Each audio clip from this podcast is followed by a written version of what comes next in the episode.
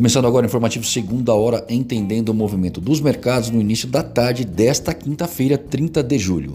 Dow Jones em baixa nos Estados Unidos de 1,2%, na Europa, índice de Frankfurt encerrando em baixa de 3,45% e o Ibovespa operando em queda de 0,8% dólar em baixa externa de 0,15 e em alta de 0,18 por aqui.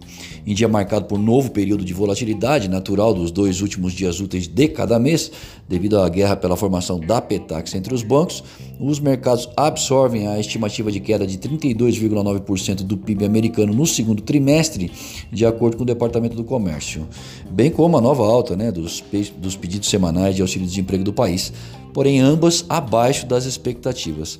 Por aqui, a confiança do setor de serviços subiu em julho e o Congresso americano ainda não entrou num acordo sobre o pacote de ajuda.